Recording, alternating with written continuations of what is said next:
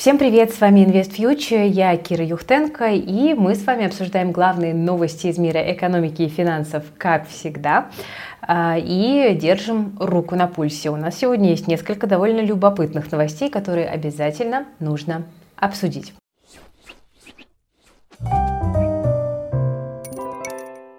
Друзья, я не могу вам не напомнить, что уже завтра, 17 декабря, стартует наша конференция для частных инвесторов по российскому фондовому рынку. Она пройдет два дня, 17-18 декабря, и это два дня концентрированного полезного контента для людей, которые задаются вопросом, как вывести свой инвестиционный портфель в плюс в 2023 году. Мы разберем каждый сектор российской экономики вместе с сильнейшими аналитиками и вы вытащим оттуда самые перспективные инвестиционные идеи. Кроме того, каждый посетитель нашей конференции получит в подарок э, два модельных портфеля от аналитической команды Invest Future. А, один из них консервативный для тех, кто не хочет брать на себя слишком много рисков и рассчитывает на пассивный доход. Ну а второй портфель агрессивный, где, соответственно, делается ставка на рост стоимости акций. Будет прекрасная атмосфера, веселые, грамотные, глубоко погруженные в тему спикеры, ну и, конечно же, море полезного контента, с которым вы уйдете на новогодние праздники и сможете подумать о том, какой будет ваша инвестиционная стратегия в 2023 году. Сейчас не такой рынок, когда можно купить все, что угодно, и оно вырастет, но если подбирать акции грамотно, то результат может быть очень и очень впечатляющим. Ссылка для регистрации на конференцию есть в описании к этому ролику. Успевайте, пожалуйста, купить билет со скидкой по промокоду. Э, уже завтра, после старта конференции, цена повысится. Записи конференции обязательно будут, поэтому кто не успеет посмотреть в онлайне, тот потом сможет обратиться к записям, пересмотреть, законспектировать всю полезную информацию. В общем, не останетесь без пищи для размышлений и без аргументов для принятия правильных решений. У нас в этом году фантастически сильный состав спикеров, потому что мы собрали лучших аналитиков по российскому фондовому рынку в одном месте, на одной площадке, более 30 сильнейших спикеров, которые действительно обладают экспертизой и разбираются в секторах, про которые они говорят. Поэтому наша конференция – это, пожалуй, единственное место, где вы можете получить взвешенный консенсус, прогноз по рынку, а не просто раскиданные в разных местах мнения каких-то отдельных людей, которые называют себя аналитиками. Ну что, друзья, после важного анонса перейдем все-таки к новостям. Э, спустя два дня после IPO мы видим, что акции компании э, которая специализируется на аренде электросамокатов, падают. И падают там порядка 15% э, к моменту записи этого видео. Э, было падение еще более глубоким, там до 20% доходила просадка. И это падение с учетом того, что размещение произошло по нижней границе ценового диапазона. Ну, понятно, что это только начало торгов, и общерыночная конъюнктура тоже не очень располагает сейчас к росту, да, у нас выходят новости там о санкциях и так далее, но, э, тем не менее, почему-то, к сожалению, многие российские IPO заканчивают рассматриваются именно так, и IPO ВУШ, к сожалению, пока не стало исключением. Но будем дальше с интересом наблюдать за компанией, и вот на нашей конференции на выходных обязательно ВУШ тоже обсудим. У нас есть отдельная панель, которая посвящена технологическому сектору и телекомам. Ну, в общем, там обсудим всех наших немногих представителей этого сектора с разных сторон и выберем лучшие компании, которые э, можно добавлять в свой портфель. А, идем дальше. А, из э, более или менее хороших новостей Фосагра объявляет дивиденды, одобрили выплату промежуточных дивов 318 рублей на акцию и текущая доходность получается 5%. Также компания сообщила, что объем производства минеральных удобрений вырос на 6,7 по сравнению с тремя кварталами 2021 года и перевалил за 8 миллионов тонн. В этом году компания направит на инвестиции около 64 миллиардов рублей, в том числе капитализируемые ремонты, а в ближайшую пятилетку более 250 миллиардов рублей. Но интересно наблюдать за компанией, тем более, что Фосагра, в общем-то, очень даже неплохо себя чувствовала с начала года, э, потому что не так-то просто наложить на нее жесткие санкции. А, пойдем дальше. А, тут бизнес попросил Минцифры официально разрешить пиратские программы. А, дело в том, что вот известия пишут, что у 70% российских компаний сложности из-за ухода зарубежных сервисов и поставщиков программ. Наказание за нелегальное использование программ – это крупные штрафы, а в некоторых случаях даже и тюрьма, и компании оказываются перед очень сложным выбором. Промышленность и ритейл не могут работать без офисных продуктов, операционных систем и так далее, поэтому предприниматели просят моратория моратория на наказание. Но не для всех пиратов, а только для тех, кому зарубежные компании отказались лицензии продлевать. При этом бизнес стремится перейти на отечественные программы, э, но это требует времени. И эксперты из юриспруденции считают, что разумно было бы дать бизнесу какое-то время на смену старого ПО на новое с действующими лицензиями. Ну и стимул, кстати, есть, потому что с 1 января компаниям обещали льготы по налогам за покупку и внедрение российских разработок. Ну, собственно, привет э, компания Positive Technologies. Да. А, один из, опять же, бенефициаров текущей ситуации. А, давайте пойдем дальше. А, следующая новость для тех, кто любит желтый металл. Россияне смогут покупать золотые слитки прямо с заводов. Афинажные заводы и Гознак в ближайшее время смогут продавать золотые слитки так же, как и банки. Такой законопроект одобрила Дума во втором и третьем окончательном чтениях. Ну и депутаты полагают, что конкуренция сделает металл более доступным для граждан и озвучивались цифры в 7-10% ниже текущих. В пояснительной записке говорится, что спрос на золото в этом году вырос в 7 раз и ожидается дальнейшее увеличение интереса граждан к этому активу. Ну, спрос на золото, в общем-то, вполне понятен в последнее время, потому что мы понимаем, что в самые кризисные моменты людям хочется купить что-то, что они могут пощупать руками. И в этом смысле, конечно, и золотые слитки, и монеты э, – это хороший инструмент, который вот именно вызывал такое физическое доверие инвесторов, когда рушилось все. Но тут хочу подчеркнуть, что когда вы покупаете слитки, когда вы покупаете монеты, вам нужно ответить себе на вопрос, э, собственно, где и как вы будете их хранить. Вам нужно понимать, что при продаже часто возникают довольно большие большие спреды, что влияет на итоговую доходность. Ну и кроме того, насколько я знаю, там, если вы, допустим, выезжаете за границу, то продать там э, российские изделия из э, золота э, будет достаточно проблематично сейчас. Поэтому это я все к чему? К тому, что какой бы инструмент вы не выбирали инвестиционный, нужно всегда отталкиваться не только от массового ажиотажного спроса, да, сосед побежал, отстоял очередь за там, слитком, и я тоже пойду отстаю, а все все-таки отталкиваться от именно своих вводных и своих э, реалий. Хотя, например, э, там многие люди очень хорошо заработали на покупке тех же самых монет, которые фантастически там в этом году дорожали, если говорить про э, некоторые э, там варианты инвестиционных, в том числе монет. В общем, э, любой продукт может быть хороший, если правильно его применять. Да, я вот это хочу резюмировать именно таким образом. Напишите, кстати, в комментариях, э, держите ли вы, допустим, золотые слитки и где вы их храните, тоже обязательно напишите. Э, давайте пойдем дальше.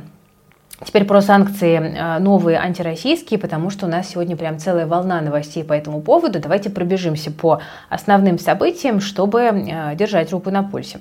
Ну, во-первых, США ввели санкции на еще 9 российских компаний, но громких имен среди них не было. Потом прилетела новость такая вполне себе разрывная. Это санкции против компаний, связанных с ВТБ, Э, и против ряда российских губернаторов. Вот это вот очень интересный момент, да, мы видим, что сейчас докручивают гайки, и это, кстати, вот то, чего я боюсь, э, там, например, э, покупая сейчас биржевые фонды, потому что вот покупаете вы там биржевой фонд, какой-нибудь там, не знаю, УК первая, да, которая как бы родственна большому зеленому банку, и, соответственно, где у вас уверенность того, что вот дырки не подкрутят и эту УК тоже не засунут под санкции? Вот такие риски мы, к сожалению, не можем сейчас исключать. Ну, давайте вернемся к санкциям. А, значит, все-таки под санкции у нас попал Владимир Потанин, вместе с ним Интеррос и Росбанк. Им грозит запрет на операции с американскими компаниями и, возможно, заморозка активов. А, при этом обратите внимание, что Норникель и Тинькоффа все-таки пронесло. Ну, Норникель в этом смысле такая немножко застрахованная от санкций компания по-прежнему, потому что она производит а, металлы, которые находятся в некотором дефиците, которые сложно Э, заместить. Поэтому вот пока Норникель мы видим, что все-таки обходят санкции. Ну, просто потому что это ударило бы по всей мировой экономике. А, при этом «Русал», один из крупнейших владельцев Норникеля, считает, что нужно снижать санкционные риски, и поэтому, возможно, будут требовать исключить Интеррос из акционеров, и вот это вот будет представление, с учетом того, что мы помним, да, вот этот вот э, постоянный спор по поводу дивидендной политики э, и так далее. В общем, кажется, что будет интересно. Э, тем временем США до мая 2023 года продлили разрешение на операции с российской энергетикой, потому что хотят минимизировать ущерб для мирового рынка. Ну и, наконец, Евросоюз также согласовал девятый пакет санкций, долго не могли договориться, и в итоге все-таки в пятницу под конец недели соглашение достигли. Что мы с вами здесь имеем? Мы говорили уже о том, что санкции затронут поставки товаров двойного назначения, плюс 169 компаний и 200 физлиц попадают под компании, и там много там, медиакомпаний, всяких там ведущих, знаменитостей и так далее. А, также полный запрет на операции с Всероссийским банком развития регионов. А, значит, э, разрешили запрет, расширили, простите, запрет на экспорт э, в Россию авиатоваров и технологий. Евросоюз одобрил разморозку российских активов физлиц и компаний, занятых в российской торговле зерном и удобрениями. одобрениями. А, Германия, в общем-то, ради глобальной продовольственной безопасности эту позицию продвигала довольно давно, и мы видим, что у нее получилось. А, но вот не получилось исключить из-под санкций горнодобывающую промышленность России, хотя некоторые страны тоже просили это сделать. Но при этом, допустим, ядерную энергетику санкции не а, затрагивают. А, что еще? Ну вот тут буквально подлетают свежие детали по поводу европейских санкций. Ввели санкции против главы ФНС Даниила Егорова и помощника президента России Максима Орешкина. А, кроме того, ввели санкции против МКБ и Дальневосточного банка, да, вот тоже в догонку. Ну и, в общем-то, ну, там еще гражданам ЕС запретили э, занимать э, руководящие посты в любой госкомпаниях России, что не является новостью. Ну и напоследок, э, сегодня прошло заседание Банка России очередное. Как и ожидалось, ставку оставили без изменений на уровне 7,5% процентов. Уже вот три месяца, как регулятор ставку не изменяет, а просто наблюдает за тем, что в экономике происходит. При этом впереди еще довольно много событий, которые могут э, экономику тряхнуть. И, в общем-то, мы видим, что риторика Эльвиры Набиулиной сегодня была достаточно жесткой. Ну, вот не стоит расслабляться, да, все не так радужно, и впереди туман. Это, кажется, такой основной э, лейтмотив. Эльвира Набиулина сказала, что инфляция в ближайшие месяцы продолжит замедляться, но на эти цифры ориентироваться не стоит, потому что, цитата, усиливается влияние факторов, которые увеличивают устойчивую инфляцию. Но в то же время, по прогнозу ЦБ, инфляция весной может опуститься ниже 4%. В феврале ждем макропрогноз от Центробанка, и там, кажется, мы увидим много констатации того, как происходит структурная перестройка экономики и, в общем, насколько успешно экономика адаптируется. А, кроме того, в очередной раз э, Набиулина сказала, что ипотеку от застройщиков нужно закрывать, потому что эти схемы разгоняют рынок жилья. Ну и вот, кстати, Сбер не далее, как вчера, сообщил, что с конца года не будет больше принимать заявки на ипотеку от застройщика со ставкой ниже 3%. Ну, посмотрим, то есть, скорее всего, э, в начале 2023 года ЦБ все-таки будет менять э, ставку но, тем не менее, многое будет зависеть, конечно, конечно, от э, экономического фона. Пока мы видим, что прогнозы властей по, и по ВВП, и по инфляции на следующий год достаточно позитивные, насколько это возможно, но вот столько как бы спрос на кредиты остается достаточно низким, так или иначе, а реальные доходы людей падают.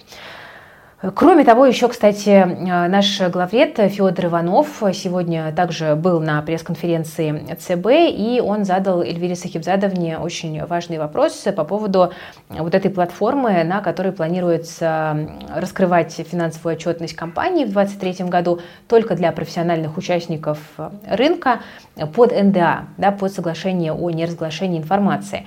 Э, и, собственно, вот как бы мы с командой, когда на это посмотрели, мы округлили глаза и сказали, что, ну, как бы это вообще получается такое узаконивание инсайда. То есть есть там профучастники, которые знают, что творится в компаниях, но не будут говорить про это инвесторам, а будут как бы сами принимать решения.